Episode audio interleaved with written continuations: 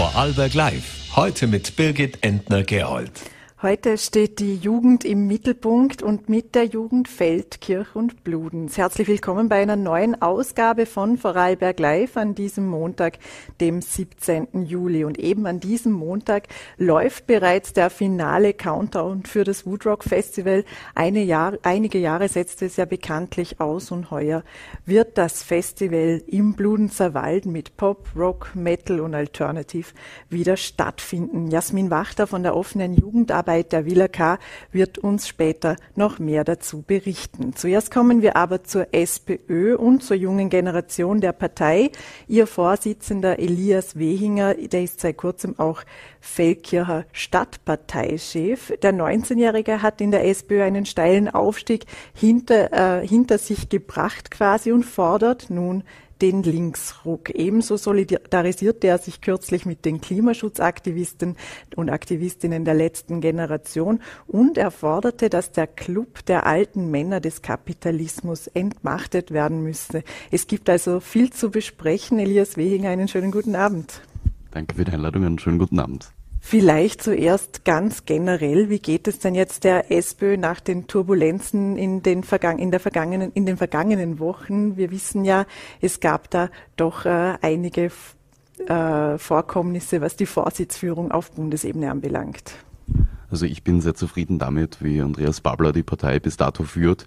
Ich glaube, man merkt, dass auch nach seiner Wahl er sich seinen politischen Stil, nämlich einen sehr kantigen äh, Stil, einen Stil, wie man ihn von wenigen Politikerinnen und Politikern kennt, beibehalten hat. Und ich äh, schätze Andreas Babler als jemanden, der an der Seite der Schwächeren in der Gesellschaft steht, der eine Politik für die vielen machen will und die Sozialdemokratie auch da, als das versteht, was ihre ureigenste Aufgabe ist, nämlich die Stimme derer zu sein, die keine Stimme haben oder sich keine eigene Stimme leisten können. Und äh, ich glaube, da merkt man schon, dass es eine Aufbruchsstimmung gab in den vergangenen Wochen. Das merken auch die Menschen. Und ich bin sehr überzeugt, dass wir es in den kommenden Monaten schaffen werden, den Fokus auf Inhalte und auf nichts anderes zu setzen und gemeinsam mit unserem Parteivorsitzenden diesen Weg gehen werden. Sie stehen ja für den Linksruck. Wo muss denn der in der Partei stattfinden? Wo muss der programmatisch stattfinden? Vielleicht nur kurz als Aufzählung. Inhaltlich können wir dann noch später in die Tiefe gehen. Also ich glaube, mit Andreas Babler, um das vielleicht einmal klarzustellen, ist da definitiv ein Schritt in die äh, richtige Richtung passiert. Als junge Generation haben wir ihn ja auch von Anfang an unterstützt bei seiner Kandidatur, weil er eben für ein klar linkes Programm steht und ich glaube, das ist ein grundlegendes Verständnis von Politik, dass Politik eben eine Frage von Haltung ist, äh, dass man sich da nicht immer nach irgendwelchen Umfragen richten darf äh, und nach tagespolitischen Geschehnissen, sondern klar Kante zeigen muss aus einer unverrückbaren Grundhaltung heraus. Und das zeigt sich dann natürlich bei vielen Themen, wo man sagen muss, man kann nicht immer nur einen Kompromiss finden ähm, und schauen, was ist gerade mehrheitsfähig, sondern muss auch einfach schlagkräftig Inhalte rüberbringen und die glaubhaft vertreten. Andreas Babler rudert jetzt aber etwa bei der Vermögensteuer zurück, ein großes Thema, das die SPÖ schon seit äh, Ewigkeiten propagiert. Äh, Zuerst nannte er sie aber als Koalitionsbedingung, jetzt ist es nur noch ein so, so sozialdemokratischer Kern. Ähm, wie stark ist denn Andreas Babler tatsächlich, wenn man dann doch wieder weichere Kanten sieht? Man muss natürlich unterscheiden zwischen der Privatmeinung des Parteivorsitzenden und der offiziellen Position der Partei. Und da muss natürlich auch Andreas Babler sich an geltende Beschlüsse äh, halten und kann da nicht erzählen, was er gerade möchte oder wie es ihm passt. So geht das jedem Parteivorsitzenden auch auf jeder Ebene. Ich persönlich kann sagen, natürlich finde ich, Vermögenssteuern sollten eine Koalitionsbedingung sein. Dafür ist es höchste Zeit, wenn man sich anschaut, in welchen prekären Lebenssituationen viele Menschen derzeit leben, dann muss man da eingreifen in den Markt äh, Maßnahmen setzen, um die Menschen zu entlasten. Und natürlich, weil diese Finanzierungsfrage immer kommt, äh, muss das Geld irgendwo herkommen und das wäre natürlich ein Ansatz, um Menschen effektiv entlasten zu können und das Geld auch aufzubringen in den Bereichen Bildung, in der Gesundheit, beim Thema Wohnen. Ähm, also das halte ich für sehr wichtig und für essentiell. Was müssen denn noch weitere oder müssten weitere rote Linien sein, sollte es eine Koalition mit der SPÖ auf Bundesebene geben? Ich glaube, wichtig ist, dass wir standhaft äh, beim Thema Klimaschutz sind, dass wir dort äh, eine ganz klare Position einnehmen. Denn man sieht das auf Landesebene, man sieht das auf Bundesebene. Jetzt sind die Grünen in der Regierung und scheitern mit ihren Anliegen ebenfalls an dem großen schwarzen Bremsklotz, der sich Volkspartei schimpft. Und ich glaube, wir müssen hier als glaubwürdiges Gegenmodell auftreten und so als Alternative profilieren und natürlich solidarisch mit Menschen sein, die sich für den Klimaschutz einsetzen. Denn da geht es ja um nichts Geringeres als das Überleben der menschlichen Spezies. Wenn wir jetzt aber auf die Vergangenheit zurückblicken und die Argumentation in der SPÖ, vor allem bei Klimaschutzprojekten, nennen wir jetzt zum Beispiel die Pendlerpauschale oder auch die CO2-Steuer, da hat die SPÖ immer argumentiert, man muss ja auch auf die Menschen achten und kann da nicht äh, zu sehr drauf fahren, wenn man es jetzt umgangssprachlich nennt. Hat die SPÖ da bislang Klimapolitik und Sozialpolitik zu sehr gegeneinander ausgespielt? Also, dass wir in den vergangenen Jahren und Jahrzehnten viel zu wenig für den Klimaschutz unternommen haben, auch dort, wo die SPÖ regiert, das ist klar. Und so selbstkritisch möchte ich mich auch verstanden wissen. Was ich aber schon glaube, und das ist natürlich ein Alleinstellungsmerkmal der Sozialdemokratie beim Thema Klimaschutz, dass wir die Klimakrise eben auch als eine soziale Krise, eine soziale Frage verstehen und äh, den Bezug dazu nicht vergessen, dass die Menschen sich eben Klimaschutz auch leisten können müssen. Und das ist ja beispielsweise in der Verkehrspolitik ganz essentiell. Ich sage beispielsweise, Tempo 100 auf Autobahnen ist eine Forderung, die wir sofort aufstellen müssten. Und da bin ich ein großer Verfechter. Ähm, aber dann muss man natürlich auch die Alternative dazu bieten. Also Investitionen in neue Mobilitätskonzepte, in den öffentlichen Personennahverkehr. Und der muss dann auch leistbar, wenn nicht sogar kostenfrei sein, um die Menschen, äh, um auch Anreize zu setzen, um die Menschen zum Umsteigen zu bewegen. Die junge Generation der SPÖ hat sich ja mit den Klimaaktivisten und Aktivistinnen der letzten Generation solidarisiert. Ist mittlerweile ziviler Ungehorsam das einzige ähm, oder das einzige Mittel, um sich noch Gehör zu verschaffen?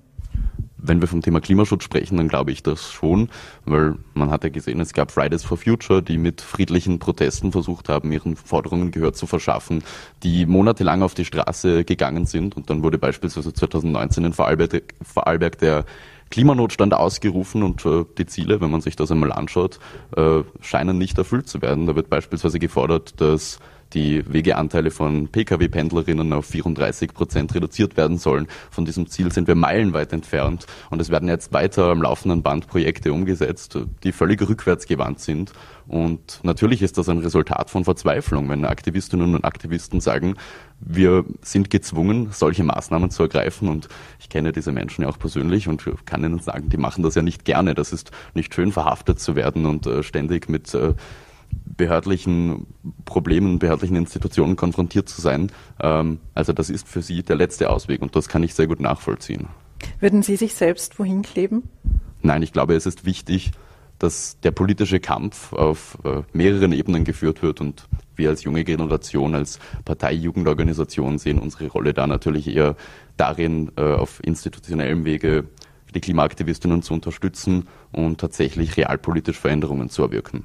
Sie haben vergangene Woche den Grünen Doppelmoral vorgeworfen, was den Stadttunnel in Feldkirch betrifft. betrifft. Ist hier ein Baustopp überhaupt noch realistisch? Ich glaube, und da komme ich wieder zu dem, wo wir vorher bereits darüber gesprochen haben. Das ist auch eine Frage von Haltung. Ich weiß nicht, ob das realpolitisch möglich sein wird, aber natürlich glaube ich, wir müssen äh, alle Mittel, alle Ressourcen, die uns zur Verfügung stehen, nutzen, um da einen Baustopp noch zu erwirken. Denn das ist ein rückwärtsgewandtes Projekt. Das war schon vor zehn Jahren nicht mehr zukunftsträchtig. Und da werden jetzt 300 Millionen Euro investiert. Ich glaube, schlussendlich werden sich die Kosten noch auf viele hundert Millionen Euro mehr belaufen.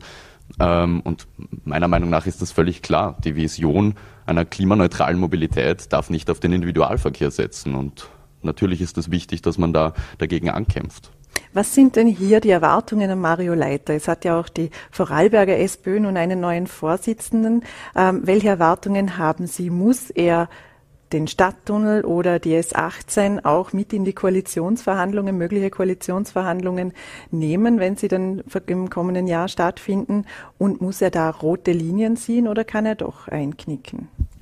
Mario Leiter hat eine sehr starke Präsenz in der politischen Arena. Ich habe mit Bewunderung seine kommunalpolitischen Tätigkeiten in Bludenz verfolgt und ich habe jetzt in den vergangenen Wochen, seit er Landesparteivorsitzender ist, äh, auch eine gute Basis mit ihm gefunden. Wir stehen im ständigen Austausch und ähm, natürlich ist es mir da wichtig, dass man die Feldkircher Stadtpartei bei äh, dem Thema Stadttunnel auch einbindet und dass man gemeinsam an einer Positionierung arbeitet. Ganz grundlegend kann ich sagen, natürlich braucht es rote Linien, natürlich muss man auch in Vorarlberg Haltung zeigen.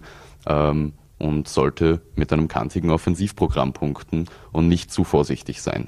Unterm Strich könnte es aber am Ende dann doch passieren, sollte es äh, jetzt äh, rein hypothetisch eine Koalition mit der SPÖ auf Landesebene geben, dass dort dann doch nichts gegen den Stadttunnel oder gegen die S18 getan wird und die Feldkircher Stadtpartei trotzdem dagegen ist, dann wären Sie ja auch bei dieser unter Anführungszeichen Doppelmoral, die Sie den Grünen vorwerfen. Dann wäre es aber natürlich in der SPÖ Feldkirch die Aufgabe oder meine Aufgabe als Parteivorsitzender dann auf Landesebene den Druck zu erhöhen und parteiintern diese Diskussion zu führen und meine Kolleginnen auf Landesebene davon zu überzeugen, hier eine klare Haltung gegen den Stadttunnel zu finden. Und ich habe das Gefühl, das passiert bei den Grünen derzeit nicht.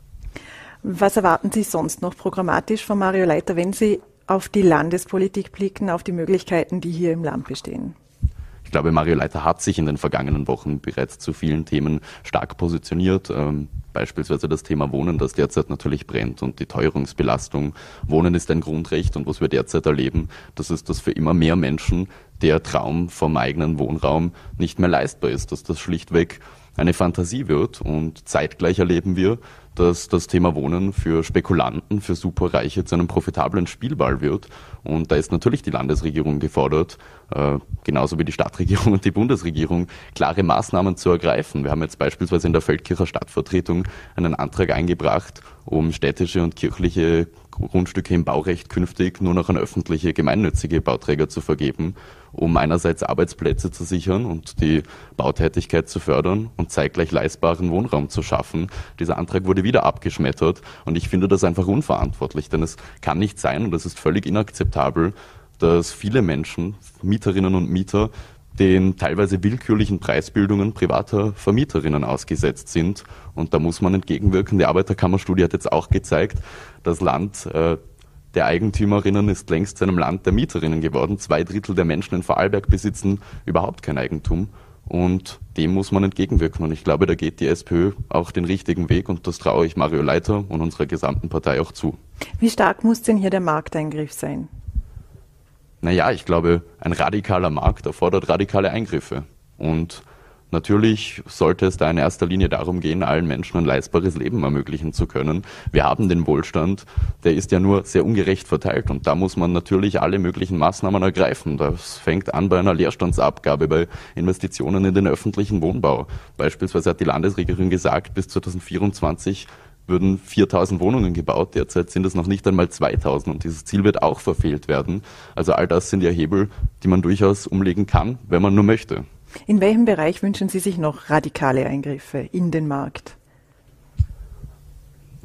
Es gibt die Inflation, die sehr hoch ist derzeit zum Beispiel, ähm, Energiesektor ähm, im Vorarlberg jetzt mit dem Landesanbieter vielleicht nicht derart ähm, aktuell, aber wo sehen Sie hier noch den Markt quasi aus den Fugen geraten? Ja, natürlich vor allem bei den Mietpreisen. Ich meine, ich habe jetzt bereits ein paar Maßnahmen genannt, die man setzen kann, aber auch über einen Mietpreisdeckel sollte man natürlich nachdenken, der dann auch dazu dienen kann, weil dann immer das Argument kommt, äh, auf Dauer äh, kurbelt das die Inflation nur an. Es ist natürlich auch keine langfristige, sondern eine mittelfristige Lösung. Aber natürlich, wenn die Menschen mehr von ihrem monatlichen Einkommen übrig haben für andere Sachen, dann steigt ja auch wieder die Kaufkraft und äh, somit kann die Wirtschaft lokal gefördert werden. Also das ist eine wichtige Maßnahme. Und dann, was ich bereits angesprochen habe, mehr Investitionen in den öffentlichen Wohnbau. Und da muss man wirklich radikal vorgehen, denn nur so kann man auch die Preise wieder senken und äh, stabil halten.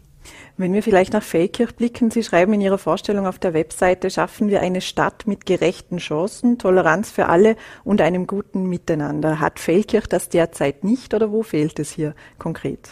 Davon bin ich überzeugt. Um ein konkretes Beispiel zu nennen, ähm, es wurde jetzt das Alkoholverbot am Feldkircher Bahnhof vor circa einem Jahr wirkt, das jetzt auf unbestimmten Zeitraum verlängert wurde. Das ist äh, eine Maßnahme, die sehr viel über das Menschenbild der Stadtregierung aussagt, nämlich ein Menschenbild, in dem man sozial schwächer gestellte Menschen, Menschen mit einem Suchtproblem strukturell aus politischen Entscheidungen ausschließt, ihnen keinen Schutzraum bietet, sondern sie schlicht und ergreifend vertreibt von öffentlichen Orten. Gibt es andere Bereiche? Wir haben jetzt in Feldkirch eine anonymisierte Umfrage durchgeführt zum Thema Kinderbetreuung und haben festgestellt, welche massiven Probleme es in der Elementarpädagogik gibt, dass da die Angestellten völlig überfordert sind und äh, es ihnen an den einfachsten Mitteln, an den einfachsten Ressourcen fehlt. Also ich glaube, gleiche Chancen für alle, das haben wir in Feldkirch definitiv nicht. Tut Feldkirch genug für die Jugend? Nein, ich glaube, es ist so, ich bin ja selber ein junger Mensch und seit Jahren wohne seit meiner Geburt in Feldkirch und Was ich in den letzten Jahren erlebt habe, das hängt natürlich auch mit der, mit der Teuerungskrise zusammen. Die lokale Wirtschaft hat, ist mit einer schwierigen Situation konfrontiert. Die Stadt wirkt oft völlig unbelebt, aber es geht auch einfach darum, öffentliche Plätze zu schaffen, wo sich junge Menschen aufhalten können. Und momentan habe ich das Gefühl, wird das alles ein bisschen in den privaten Bereich verlagert. Äh, zum einen aufgrund der Teuerung, zum einen weil die Stadt für junge Menschen kaum etwas zu bieten hat. Da werden jährlich Millionen Euro in das Montfort Haus investiert, das ja ursprünglich das Ziel hatte, zu einem Kongressort zu werden. Und schlussendlich habe ich das Gefühl, sind das überwiegend Veranstaltungen für eine kleine elitäre Gruppe, für fünf Prozent der Bevölkerung, äh, junge Menschen, bis vielleicht äh, mit Ausnahme von einem Matura-Ball, äh, werden das Montfort Haus eher selten aufsuchen, um ihre Freizeit dort zu verbringen. Wo sehen Sie denn Potenzial für die jungen Menschen in Feldkirch? Wo sollte denn konkret investiert werden? Ich glaube, das Thema Bildung ist natürlich ganz wichtig. Wir haben jetzt auch in der letzten Stadtvertretung einen Antrag angebracht, der ebenfalls abgelehnt wurde äh, zur Unterstützung von Studierenden, die ihren Hauptwohnsitz in Feldkirch behalten und haben gefordert, wie das ganz viele andere Gemeinden und Städte in Vorarlberg bereits machen, dass man die bei der Finanzierung eines Klimatickets unterstützt. Auch dieser Antrag wurde abgelehnt. Ähm, und das wäre natürlich ein ganz wichtiger Schritt, Fachkräfte der Zukunft, junge Menschen, die Gestalterinnen von morgen auch an ihre Heimat, an Feldkirch, an Vorarlberg zu binden, damit sie da nicht den Bezug verlieren. Wir haben uns bereits einmal in diesem Studio getroffen, da war das Thema aber noch die Bundespräsidentschaftswahl. Vielleicht abschließend dazu, Sie waren ja ähm, bei uns im Studio, da Sie die Entscheidung der SPÖ stark kritisierten, Alexander van der Bellen als Kandidaten ähm, zu unterstützen. Wie geht es Ihnen denn heute mit Alexander van der Bellen? Wie zufrieden sind Sie denn nun damit, mit ihm? Hinter dieser Entscheidung stehe ich nach wie vor. Es ist so, dass man die Rolle des Bundespräsidenten nicht fälschlicherweise als die Rolle eines Beobachters äh, betrachten darf. Denn der Bundespräsident ist mehr, ist zwar nicht für die Tagespolitik zuständig, aber kann natürlich mahnende Worte finden. Wir werfen einen Blick nach Salzburg, nach Niederösterreich, wo die ÖVP sich entscheidet, mit Rechten, mit Rechtsextremen zu koalieren. Und da gab es dann teilweise auch mahnende Worte, aber ich glaube, da kann man gar nicht streng genug sein, wenn es äh, darum geht, Kante gegen Extremismus zu zeigen. Und es ist ganz wichtig, dass wir in Österreich einen Demokraten in der Hofburg haben. Das ist Van der Bellen auch bestimmt. Aber wie gesagt, ich stehe ihm weiterhin sehr kritisch gegenüber und werde mir das anschauen. Aber bis dato bin ich nicht allzu unzufrieden. Hätten Sie sich äh, rückblickend dennoch äh, Dominik Vlasny von der Bierpartei als äh, Bundespräsidenten gewünscht? Ich habe auf jeden Fall gehofft, dass es zu einer Stichwahl kommt, auch um dem Bundespräsidenten vielleicht einen Denkzettel zu verpassen, ihn ein bisschen wach zu rütteln. Äh, natürlich dann zwischen Van der Bellen und äh, Dominik Vlasny. Ähm, ich bin aber froh, dass wir jetzt äh, einen politischen Kandidaten im Amt des Bundespräsidenten haben, der nicht aus dem rechten bis rechtsextremen Spektrum stammt. Noch abschließend auf Landesebene. Planmäßig findet ja die Landtagswahl im kommenden Jahr statt. Ähm, werden Sie sich auch äh, in Stellung dafür bringen? Nun bei der, sind Sie ja bei der jungen Generation in der Stadtpolitik. Wie sieht es in der Landespolitik aus?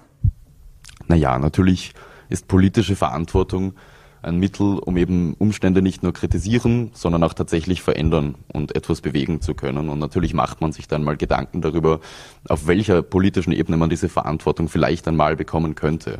Aber was mir ganz wichtig ist, und das ist auch ein, ein Grundsatz von mir, das ist, dass ich mich mit jenen Aufgaben befasse, mit denen ich jetzt betraut wurde. Und meine Aufgabe jetzt ist es, die SPÖ in Feldkirch als starke soziale Kraft zu etablieren und Feldkirch zu einem glühenden Beispiel des sozialen Fortschritts zu machen. Natürlich werden wir uns als junge Generation und auch als SPÖ Feldkirch äh, in Hinblick auf die Landtagswahl einbringen, aber da geht es uns in erster Linie darum, das inhaltliche Programm aktiv mitzugestalten und Forderungen zu stellen. Alles weitere, das wird sich dann zeigen. Personalentscheidungen wurden noch keine getroffen.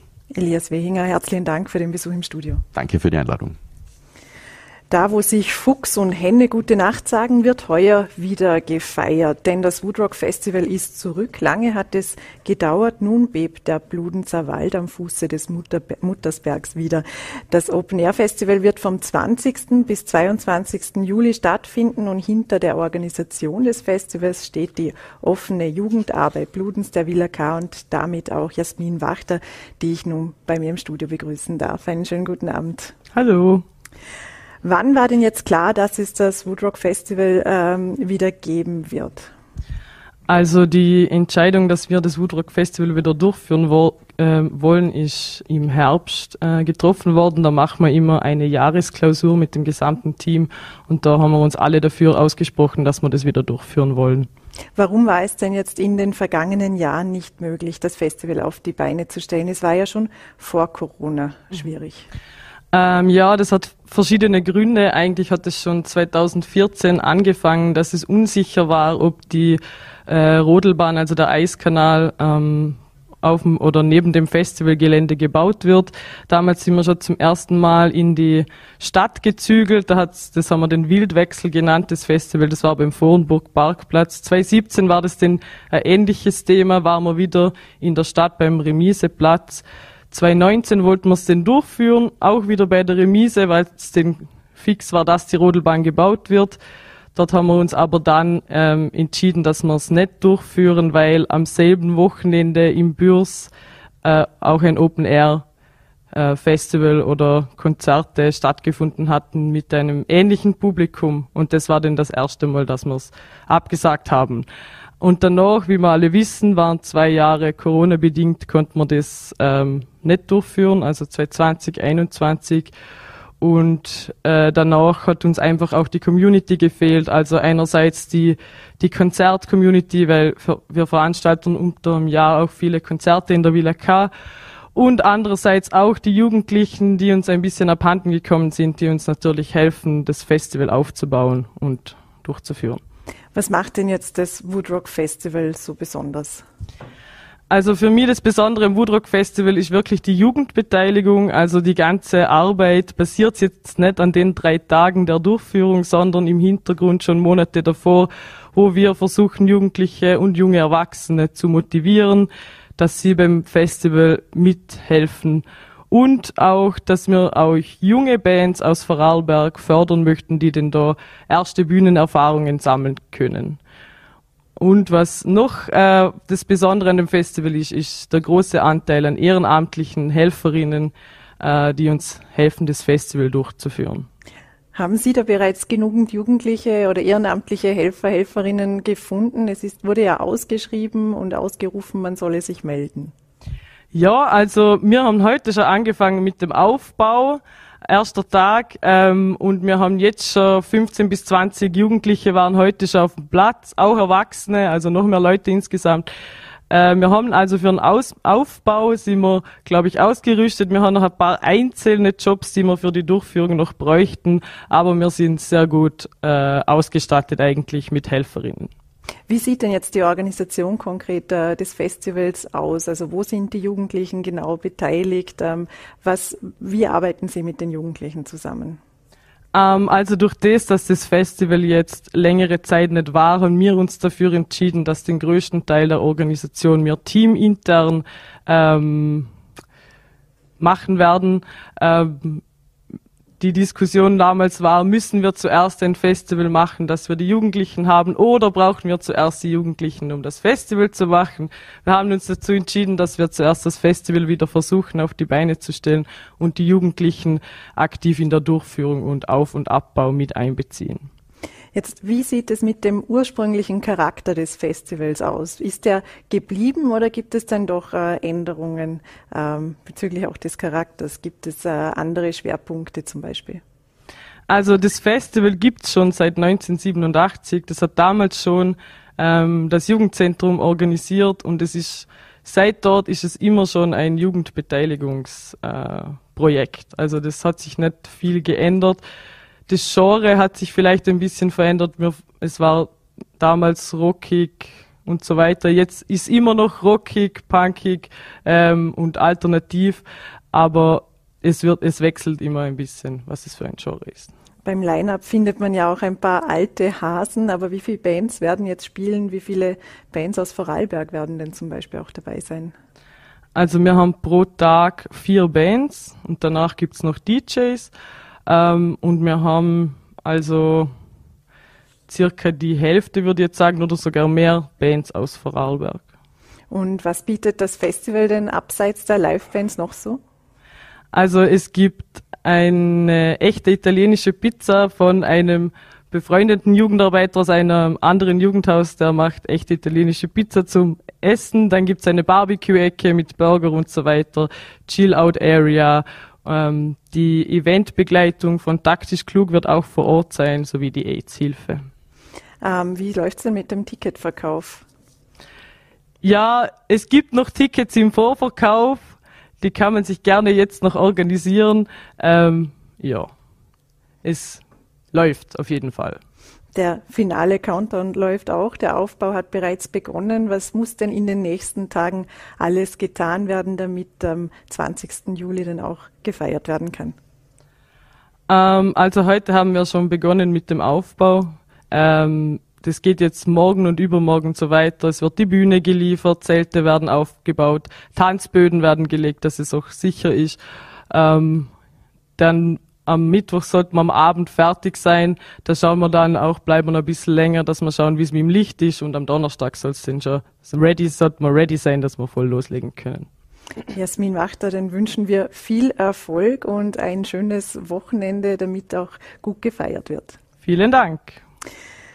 Und für heute war es das wieder mit Vorarlberg Live. Morgen sind wir, wenn Sie mögen, wieder für Sie da ab 17 Uhr auf VNAT, Voll.at und Ländle TV. Vielleicht wird es etwas weniger musikalisch, aber eines kann ich aus heutiger Sicht schon prophezeien. Lustig wird's bestimmt. Verbringen Sie heute noch einen schönen Abend, bleiben Sie gesund und machen Sie es gut.